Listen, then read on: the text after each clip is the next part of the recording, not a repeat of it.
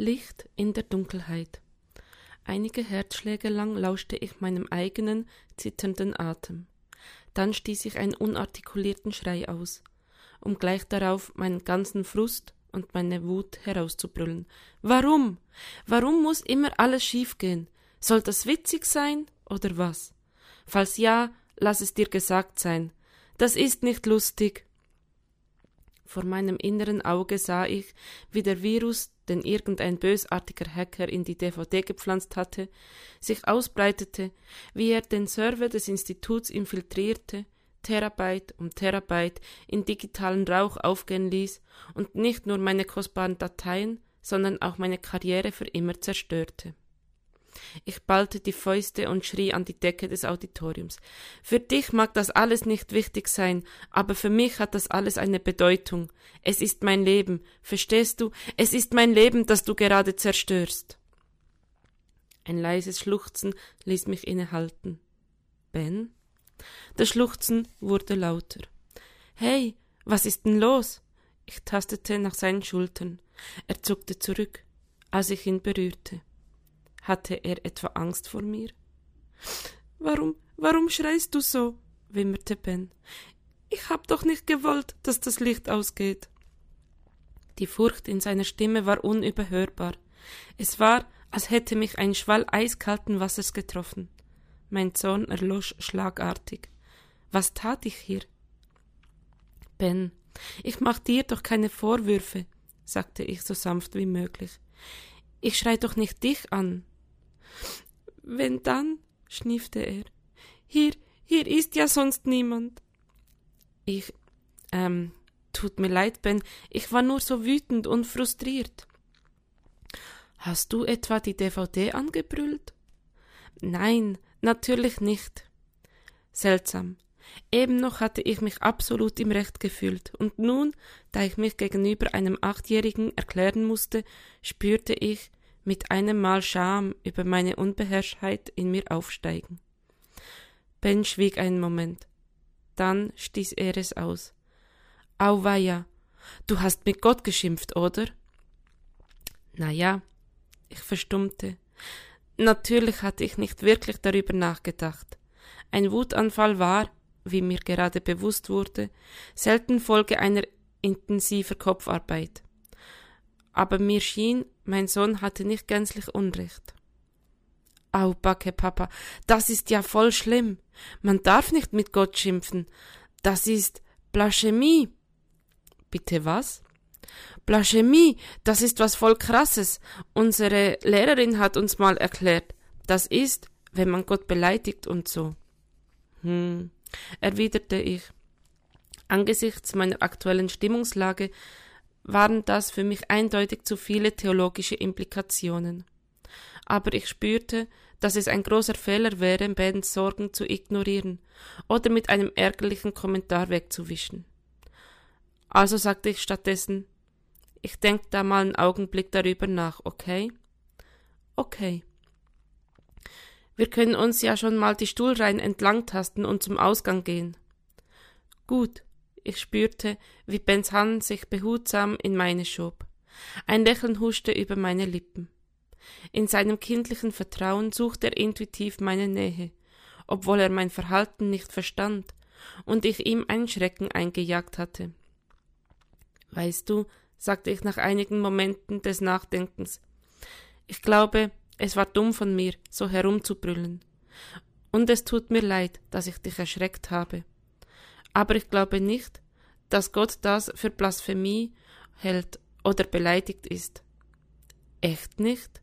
Ich meine, du bist nur ein kleiner Mensch und brüllst Gott an, als wärst du der Oberchef. War es echt so schlimm? Voll, bestätigte Ben. Oha.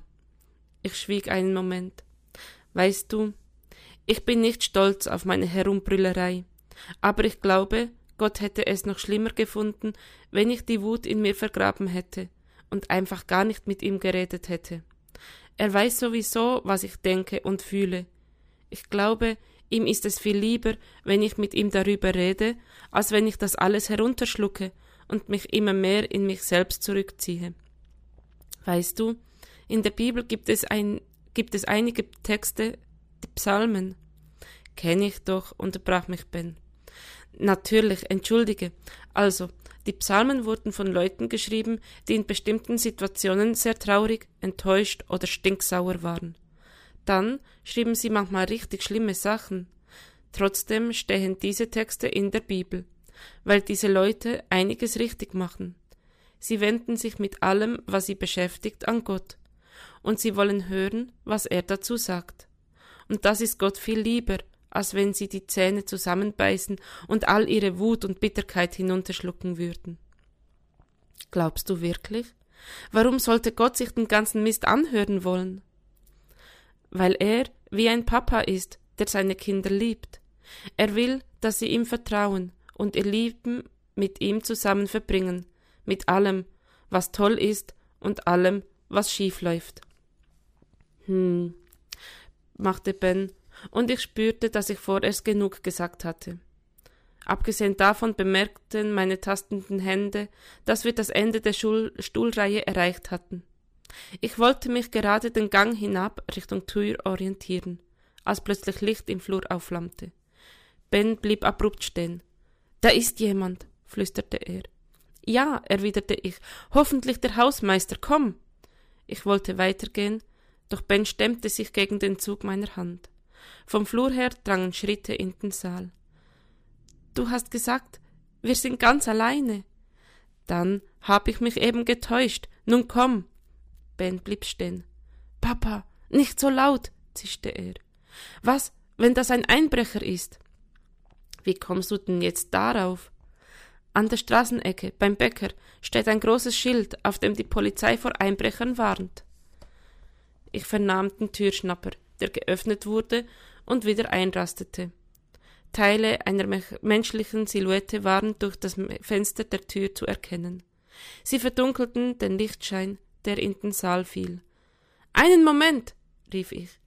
Dann wandte ich mich meinem Sohn zu und versuchte, freundlich zu bleiben. Ben, das ist kein Einbrecher. Komm jetzt. Woher willst du das wissen? hakte mein Sohn nach. Nur widerstrebend ließ er sich den Gang entlang ziehen. Im nächsten Moment geschahen zwei Dinge gleichzeitig. Ich vernahm das Geräusch eines Schlüssels, der in das Schloss gesteckt wurde, und mir fiel siedend heiß ein, dass mein Schlüsselbund noch in der Jacke steckte, die ich im Büro zurückgelassen hatte. Halt! rief ich, nicht abschließen! Ich riss mich von Ben los, stürmte den Gang hinab. Wir sind noch hier drin! Der Schlüssel wurde umgedreht. Hey! brüllte ich. Einen Atemzug später hatte ich die Türe erreicht und rüttelte an der Klinke. Tatsächlich abgeschlossen. Durch das Fenster der Tür hindurch sah ich die sich langsam entfernende Gestalt. Sie trug das Logo Schmidt Gebäudeservice auf dem Rücken und schob einen Putzwagen vor sich hin. He! Ich hämmerte gegen die Tür. Aufmachen! Völlig ungerührt lief die Gestalt weiter, ohne sich umzudrehen. Das konnte doch nicht wahr sein. Der Typ musste mich gehört haben.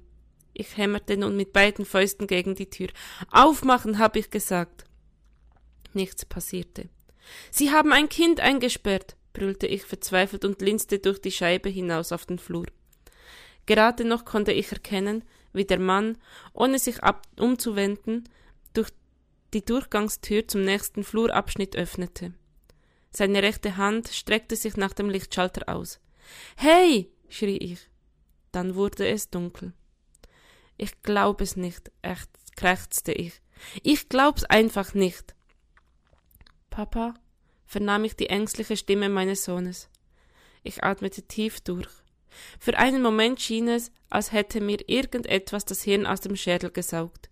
Ich wusste einfach nicht, was ich tun oder sagen, ja nicht einmal, was ich fühlen sollte. Papa? Ich bin hier, mein Sohn, sagte ich leise. Ich streckte meine Arme aus und als er mich berührte, zog ich ihn fest an mich. Er ließ es widerspruchslos geschehen, was nur bedeuten konnte, dass er wirklich Angst hatte. Was ist los, Papa? Sind wir eingesperrt? Als ich diese ängstliche, piepsige Stimme vernahm, verspürte ich einen ungewohnten Moment der Klarheit. Jetzt, in diesem Augenblick, verlor all der Stress, alle Zweifel, alle Enttäuschungen und alle Sorgen ihre Bedeutung. Mein gehetztes Leben stand abrupt still. Ich atmete tief ein und spürte beinahe so etwas wie Erleichterung. In diesem Moment gab es nur eins, was wichtig war, und das war Ben. All die Anforderungen, alle Fragen, alle Punkte auf meiner To-Do-Liste versanken in der Stille dieses Moments. Ich hatte nur diese eine Aufgabe, für meinen Sohn da zu sein.